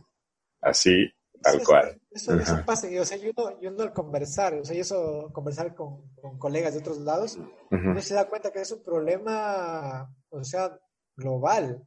Se ve en todo lado y son los mismos mecanismos. O sea, se establece esa la, la, corrupción, está tan arraigada que los mecanismos son muy parecidos. Sí, sí, sí. las estrategias. Y luego, claro, uno al ver, uno sabe cómo es, cómo es ese mundo, o sea, sabe cómo es. O sea, por ejemplo, cómo se maneja acá la, corrupción. Y eso lo digo, o sea, no lo digo para que la gente lo haga, sí, claro. Que la, que la, gente que escuche esto y está a cargo de, visitar esto esté, esté atenta a este tipo de situaciones. Porque, por ejemplo, primero apoyan en campaña a los alcaldes o a la gente que va a hacer los, va a por un cargo público que está en capacidad de asignar proyectos o contratos.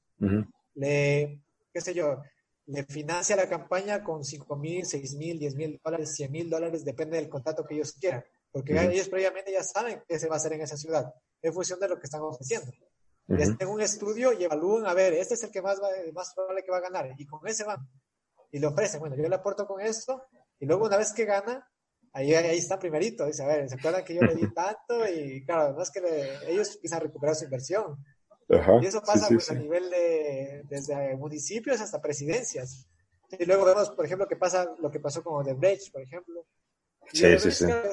Es, una de las tantas cosas que se, que se descubierto porque y se descubrió Odebrecht. Odebrecht es la, la, punta del iceberg, por ejemplo, de lo que puede haber en corrupción. Porque hay muchas empresas más y todas lo que hacen es eso. O sea, y a la final hacen uso de paraísos fiscales para depositar eh, eh, dinero en las, en, las, cuentas de las personas que les van a dar el contrato. Entonces, dentro del país, todo queda súper bien, que todo coincide a la perfección, pero obviamente, eh, por otro lado, están devolviendo esa, ese, ese favorito, entre comillas. Contra eso debemos luchar. O sea, yo creo que, que otro, otro punto importante que debemos hacer como ingenieros es visibilizar este tipo de cosas. Porque hay muchos ingenieros, o sea, yo, yo sí creo que hay muchos ingenieros que quieren hacer las cosas bien. Y, pero claro, un, porcentaje de ellos a la final en el camino se corrompen porque dicen, bueno, se ven, se ven restringidos y se ven atrapados por el sistema. No digo que sea una justificación, sino que estoy diciendo que esa es la realidad. Y claro, bajo ninguna circunstancia se justifica que una persona se vaya al tema de la corrupción. Entonces es algo que debemos luchar y la gente, claro, la gente habla, la gente sabe que en la ingeniería civil hay corrupción y la gente lo menciona, se en las calles, se en todo el mundo, o sea que hay corrupción en la ingeniería. Pero hasta, hasta la, la, gente tiene como en esa percepción esa que, que esa carrera implica ser corrupto. No importa que tú no lo seas, como que lo te tienen mentalmente ubicado a que tú lo eres. Te meten en ese saco, lamentablemente. y, y, eso, y eso pasa, o sea, pasa, muchísimo. O sea, de hecho, recuerdo que había una, una asignatura en mi universidad que era desarrollo espiritual o algo así. Y bueno, se hablaba del tema de las carreras. Y claro, todo el mundo decía ingeniería civil, los corruptos. Porque la corrupción y dice qué, dice cuánto, claro. Y esto yo lo he hablado con mis amigos, o sea, de que esta realidad no la vamos a cambiar de un, día para otro.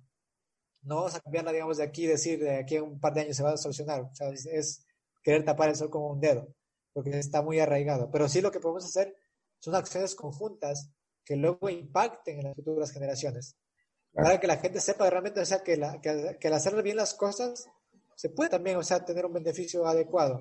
Y sobre todo que la clase política es la que más debe darse cuenta de que la política no es un medio para servirse de la gente, sino para servir a la gente. Y eso lamentablemente se ha malinterpretado, que la política a mí me sirve para llegar al poder y que tomar contratos y recibir plata, que es lo que muchos políticos lamentablemente hacen. Por ejemplo, ahorita en, en mi país, estamos involucrados en muchos casos, han destapado muchos casos de corrupción, construcción de hospitales, insumos y todo, o sea, debido al robo de la clase política.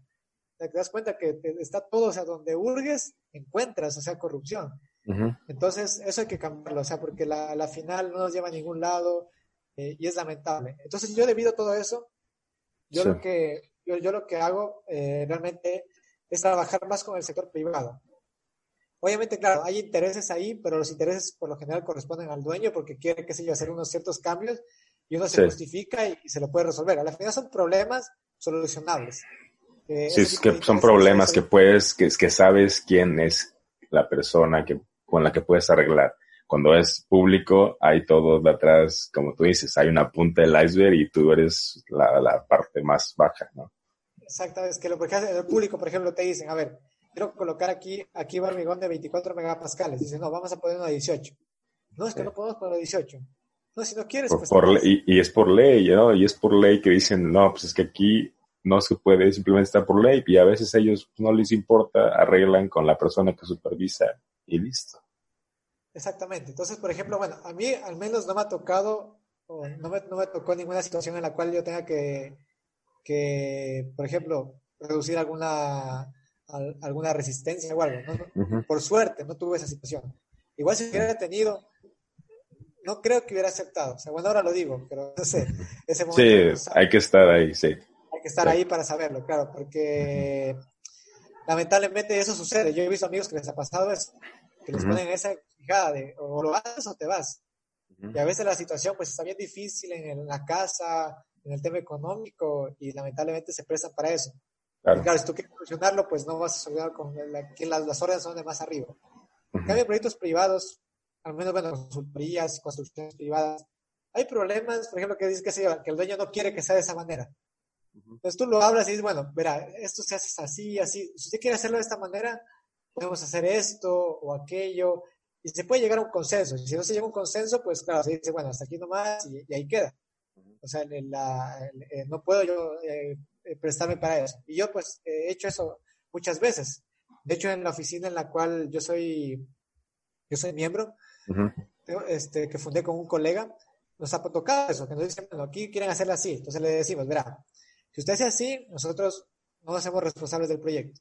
O sea, pues, puede usted construirlo como usted quiera, pero ya nosotros no hacemos, y eso está en el contrato, y por eso, claro, hay que dejar muy claro lo que está en el contrato, que no se puede cambiar ciertas cosas, eh, si no son justificadas, porque claro, uno luego juega su nombre en eso.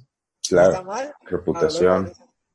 no van a decir se le cayó la casa al la, señor, no, se le cayó la casa al ingeniero tal. Y eso te marca para toda la vida. Así sea una casa pequeñita que se te cayó y luego hayas hecho el mejor edificio de todos, nadie se acuerda del edificio, se va a acordar de la casa que de la casa que se cayó. Sí, sí, es, juegas la reputación muy, muy, muy fuerte y, y, y sí, muchas veces estamos sujetos a, otras personas, a otros, a otros factores, por lo cual yo veo la carrera de ingeniería civil muy buena de, por ciertos aspectos que ya mencionamos, pero igual mala en este, en este sentido, eh, pues que hay que ir modificando. Tienes otros 20 minutitos que me regales, voy a pasar, tengo como otra sección eh, incluida.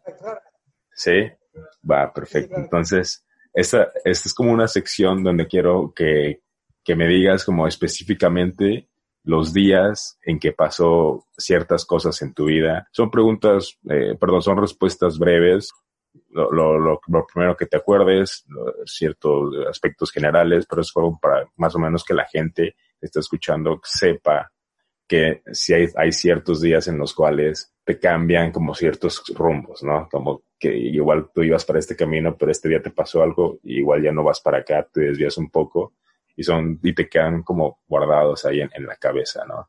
Entonces te quiero preguntar eh, primero, ¿cuál fue el día más duro profesionalmente hablando que viviste? Enseguida continuamos con el episodio. Eh, simplemente quiero mencionarles que como parte de este proyecto nos hemos asociado con la editorial Barkley, que es una editorial que se encarga de hacer mini ebooks, es decir, libros electrónicos cortos que nos narran las anécdotas más impactantes, más raras y más desconocidas de nuestros ídolos o personajes favoritos, eh, personajes polémicos y que muy poca gente conoce. Yo por ejemplo acabo de leer el de Donald Trump y por ahí tiene dos o tres anécdotas muy entretenidas que seguro te, van a gustar. Eh, lo maravilloso de estos ebooks es que los encuentras a solo 5 dólares es decir, 100, 110 pesos mexicanos, más o menos, y los puedes adquirir en Amazon. Eh, nuestra alianza consiste en que si estás interesado en conseguir uno de estos ebooks, vayas a nuestro perfil de Instagram, que es arroba el día cero podcast, nos sigas y nos escribas un DM diciéndonos que quieres un mini ebook. Y nosotros te lo estaremos casi casi regalando porque te enviaremos un link donde lo puedes encontrar en solo 3 dólares. 60, 70 pesos mexicanos más o menos. Em, hay de Donald Trump, de Michael Jackson, igual de Maradona me parece. Y creo que por ahí hay algunos otros que se me están olvidando. Así que si te interesa, solo sigue estos pequeños pasos y los tendrás por solo 3 dólares. Esto es todo por ahora y continuamos con Henry y nos vemos al terminar el episodio. Ya, a ver, el primero que se me viene a la mente fue eh, el día en el que mi jefe, el responsable que estaba a cargo de mi, de mi trabajo, renunció. Renunció del proyecto. Y el proyecto, o sea, estábamos, eh, el, el que debíamos cubrir era cerca de 150 mil dólares, o sea, lo que debíamos gastar en esa, esta parte del rubro. Y él se fue y me tocó a mí hacerme cargo de eso. O sea, desde ese, desde todo ese, de esa, de, ese aspecto de la construcción, ese punto de la construcción en particular. Porque claro, hasta que contrato a otro ingeniero se ponga al día, me dijeron, no, tú, ya te quedas encargado. tú te quedas encargado. Y claro, ya había varias cosas que no sabía, o sea, no sabía cómo hacerlas. O sea, te aventaron al ruedo sin saber todavía bien exactamente qué. Es que claro, uno, uno, por ejemplo, claro, puede conocer muchas cosas a nivel de diseño, pocas de construcción, y claro, luego uno, uno une los puntos ya en el campo y sabe por esto y por ello, pero claro, hay cositas que son de la experiencia, que son, claro, que no tienen los libros. O sea, en el libro no te dicen exactamente qué es lo que se debe hacer. Te dan la guía general, tú sabes, por ejemplo, y era, era recuerdo que era un alcantarillado.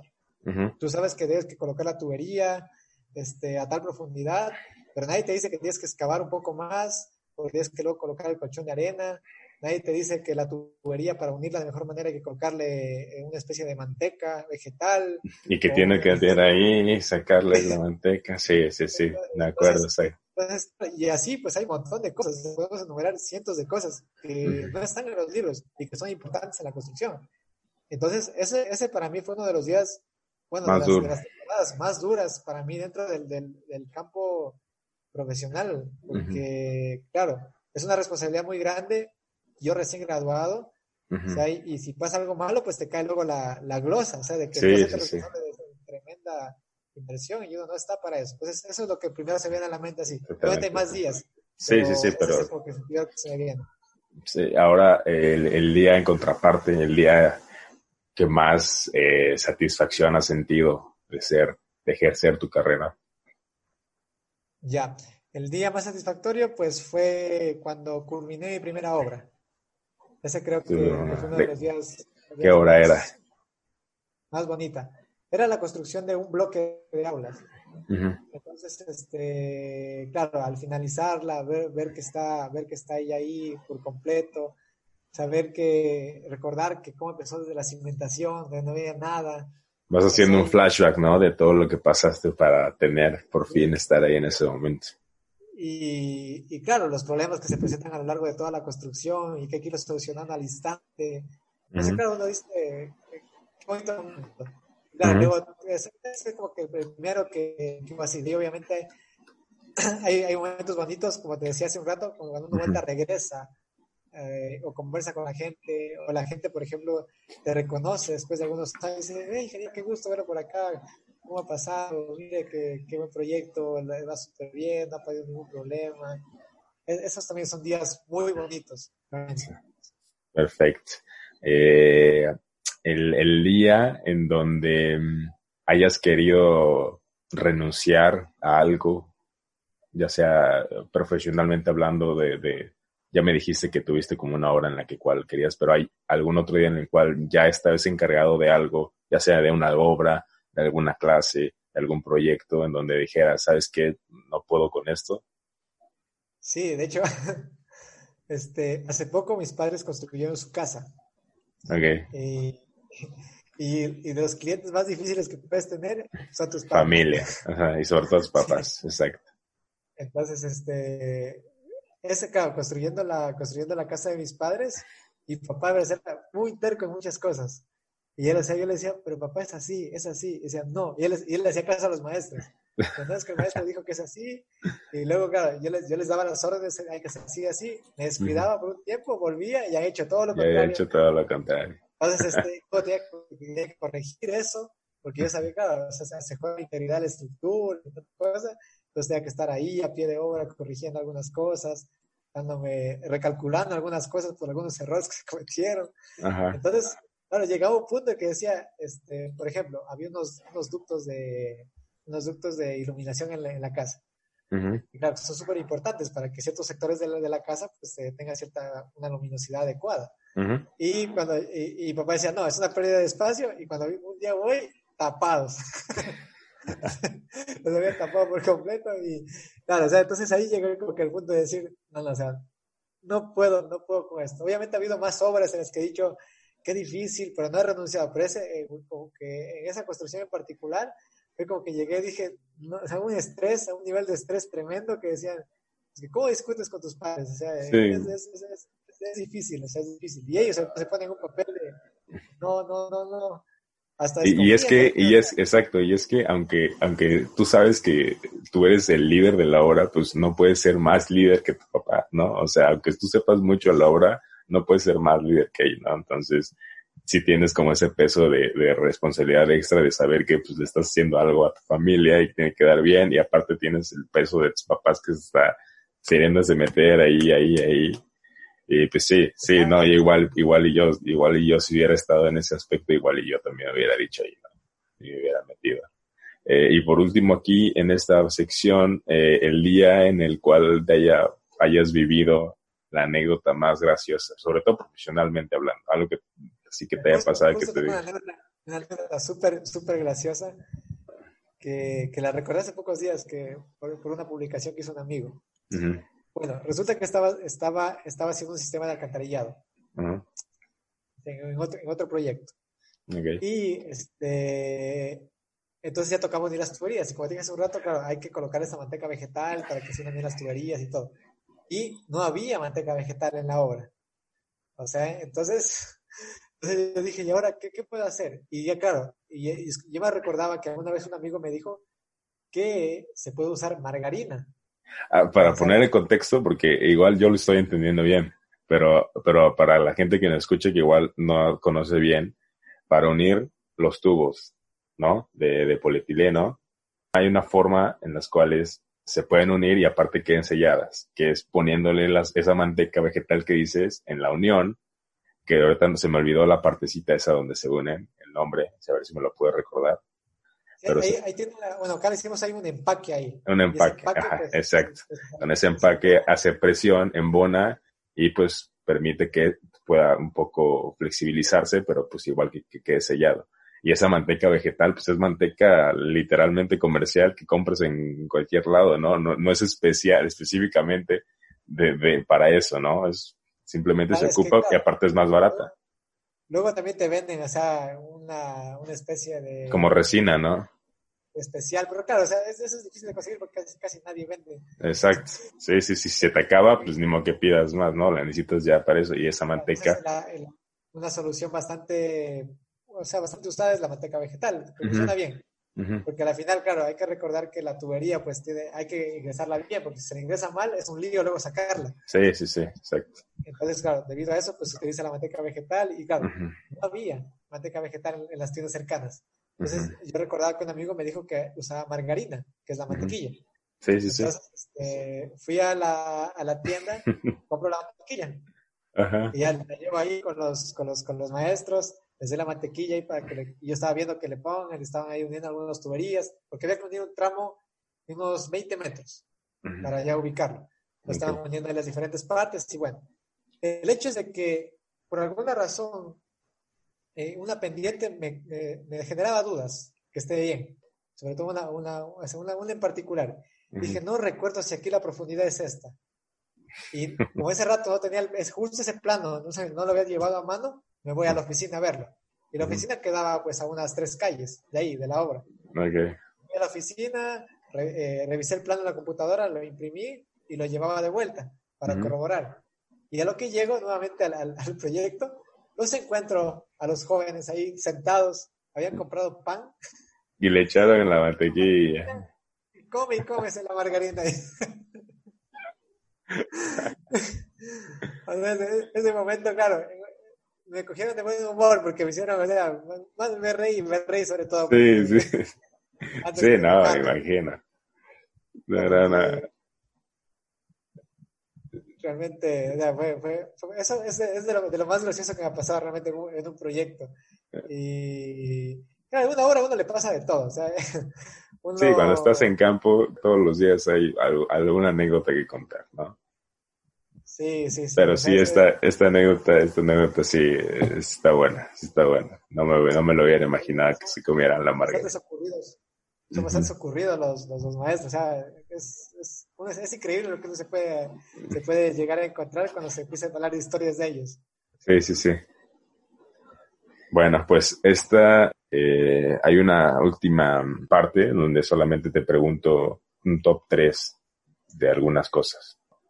Es súper rápido para, para cerrar.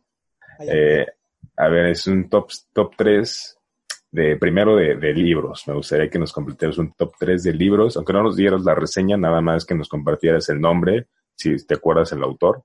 ¿Libros de ingeniería o en general? De lo, de lo en general, que te hayan servido a ti para llegar ahorita donde, donde estás. A mí, uno de los libros que me ha marcado mucho eh, fue eh, Cien años de soledad de Gabriel García Márquez. Okay. Es uno de los libros que, sea, que, que realmente me, me, gusta muchísimo, siempre lo vuelvo a leer. De hecho, por aquí lo tenía porque estaba volviendo a leer de nuevo. Okay. porque, sí, me gusta mucho ese libro. Otro libro, aunque parezca raro, que, que, que me gusta mucho, es el libro de El Principito.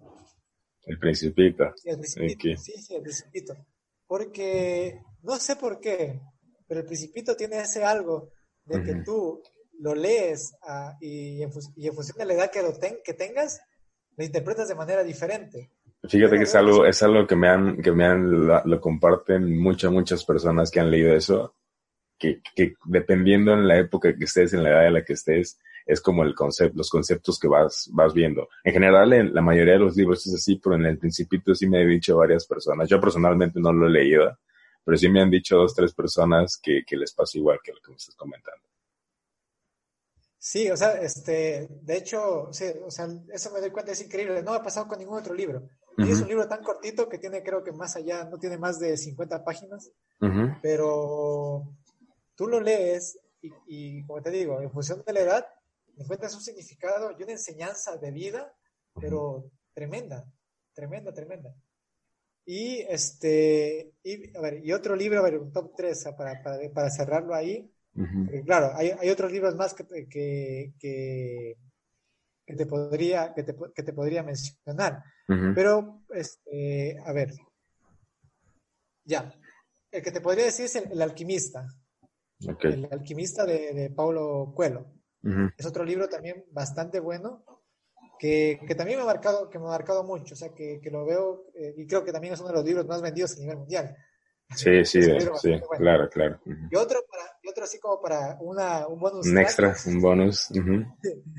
hay, hay, un libro que, bueno, no recuerdo el autor, pero el, el título del libro es eh, Usted puede ser todo aquello que desea ser. Es algo así, algo así es el título. Es un libro de bolsillo, pero que, no sé, bueno, a mí me abrió mucho la mente.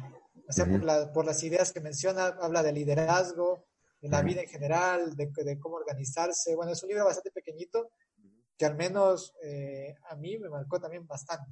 Y, que, es, bueno, el libro extra que podría mencionar ahí. Lo, lo voy a buscar, lo voy a buscar el autor igual para ver, tenerlo ahí, compartirlo ahí en las, en las redes para la gente que, que, lo, que lo quiera leer. Top 3 de personas que admiras. Que admiro. Ya, ¿de, cualquier época?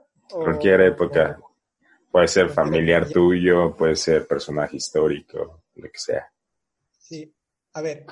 Claro, yo por ejemplo admiro mucho, eh, claro, primero a, a, mis padres, a los dos, a poder, ponerlos como una la persona. Sí, sí, lo Que, porque han sido, bueno, eh, de, más allá de lo que, de lo que de lo que pueda, se pueda mencionar comúnmente, porque no todos admiramos a nuestros padres. Yo en lo particular admiro mucho de ellos, eh, que son personas emprendedoras.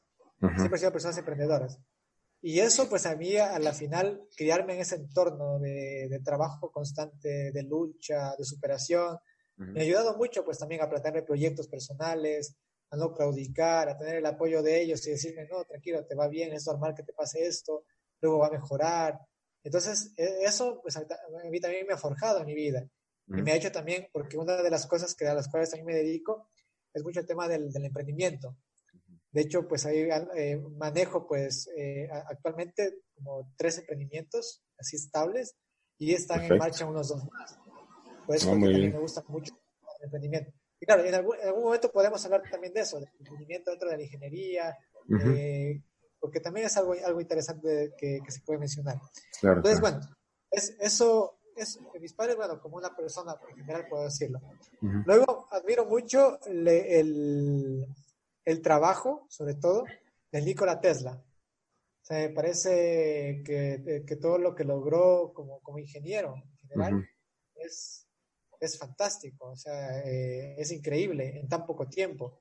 O sea, la genialidad que tenía él, o sea, fuera más allá de los mitos que se cuentan, o sea, porque a veces la gente lo quiere, inventa mitos para engrandecerlo más, pero yo creo que, bueno, en general, por todo lo que él hizo, él es una persona o sea, fantástica, todas las patentes que tiene, o sea, es increíble ver, o sea, la, imaginación que tenía, todo lo que patentó, o sea, es increíble, entonces, eh, admiro muchísimo su, su trabajo.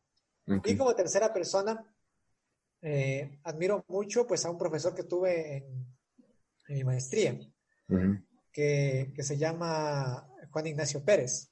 Que fue mi, mi, director de tesis en la maestría. Y admiro mucho porque, era, porque es una persona brillante, o sea, brillante en todo sentido de la palabra, y muy joven. O sea, muy joven y que trabaja, o sea, él, él hace consultorías, resuelve problemas, por ejemplo, para, para ya el, para el gobierno español en el sistema hidroeléctrico. O sea, a ese, nivel llegó él, o sea, de, que, de, que, le piden apoyo para solucionar problemas ya así súper grandes. Es una persona muy joven. Entonces, pues en ese caso, pues también lo, admiro mucho. Y claro, fue un gran guía durante toda mi, la realización de mi tesina en la, en la maestría. Por eso, pues también, eh, sería, él cerraría ese, ese top, 3, De, personas que admiro.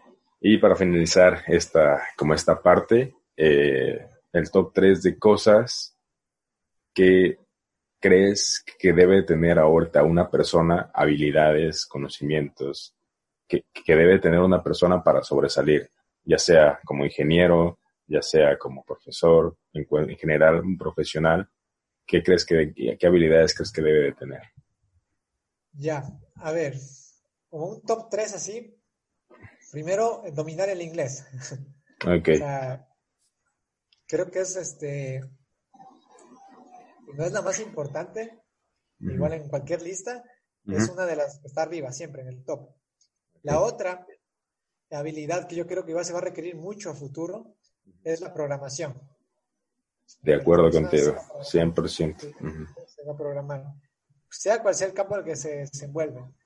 Porque eso, pues a la final también te abre muchas puertas, te ayuda a entender muchas cosas en general. Entonces, y el pensamiento que generas al momento de programar te ayuda luego a, ser más metódico, incluso en otras actividades que realices en la vida.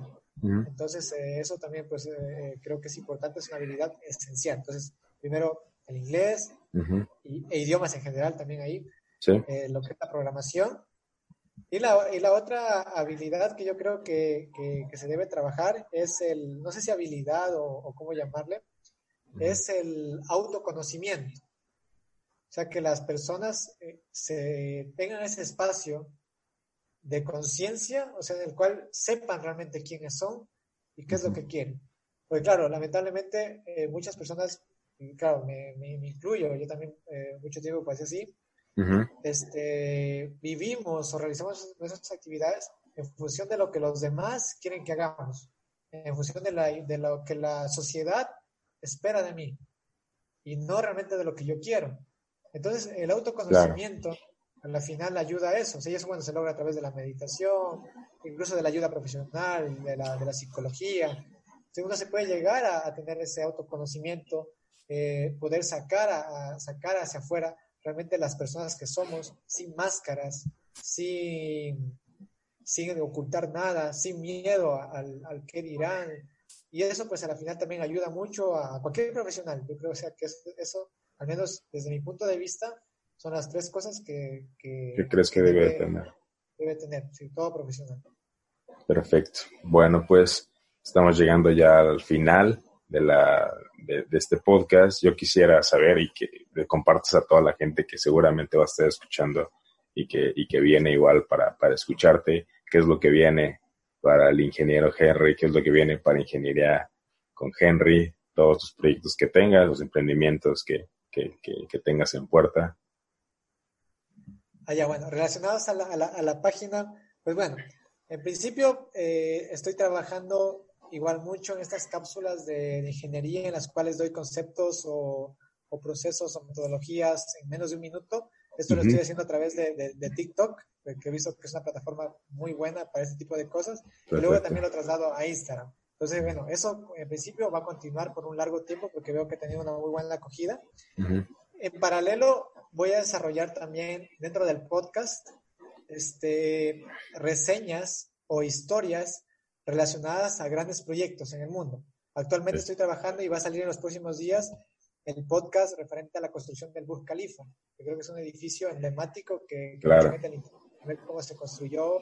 Entonces, así como ese podcast, pues vienen muchos más en el cual se va a hablar del Burj Khalifa, se va a hablar de, de qué sé yo, de la Torre Eiffel, se va a hablar del Empire State, del Golden Gate en San Francisco, eh, bueno, en fin, obras emblemáticas alrededor, del mundo, entonces van a venir muchos podcasts relacionados a eso, para que la gente también sepa procesos positivos, problemas sobre todo, que es importante, a mí me encanta contar los problemas, cómo se solucionaron. Y en paralelo, también, bueno, es una, esa es una, una primicia también, no, no, le he dicho, no se le he dicho a nadie en el divulgado, a nadie. Perfecto, perfecto. Eh, voy a empezar a trabajar en un, voy a empezar a trabajar en un libro, porque la idea es juntar la mayor parte de información posible de muchos ingenieros y hacer una historia que, con la cual se identifiquen las personas. Que la gente la lea y diga, sí, o sea, yo me sentí justo así. Yo soy esa persona. Yo soy esa, o sea, se identifiquen con ese nombre. Entonces, eso, eso es algo en lo que voy a trabajar también estos meses. Me parece muy, muy interesante. No conozco algo parecido en el mercado, entonces probablemente comercialmente le vaya bien. Ya sabemos que, que la redacción y todo eso creemos que va a estar muy bien y estoy seguro de que igual y cuando lo saques te tengamos acá de vuelta para que nos platiques y, pues te tengamos acá presente para que ya que nos diste la primicia, que nos lo presentes igual, ya físico. claro que sí, claro que sí. Que, sea un compromiso que la primera persona con la que hable así públicamente luego del lanzamiento, pues sea acá. Perfecto. Muy bien, ya te comprometiste, ya los 15 mil seguidores que tienes en tus redes, aquí van a venirse. claro que bueno, pues, pues te agradezco otra vez mucho, Henry, por, por tu tiempo. Estas casi dos horas que nos echamos platicando, pero, pero bueno, muchas gracias. Eh, yo no tenía el placer de conocerte, eh, pero eres una excelente persona. Y pues sí, ojalá en el futuro podamos eh, seguir manteniendo contacto y pues crear relaciones, tanto eh, profesionalmente como eh, socialmente. Eh, estamos abiertos para eso. Y de nuevo, fuiste un gran padrino de podcast. y esperamos que, a tu gente y, a, la gente le, les guste este contenido. Y, pues nada, algo más que quieras agregar.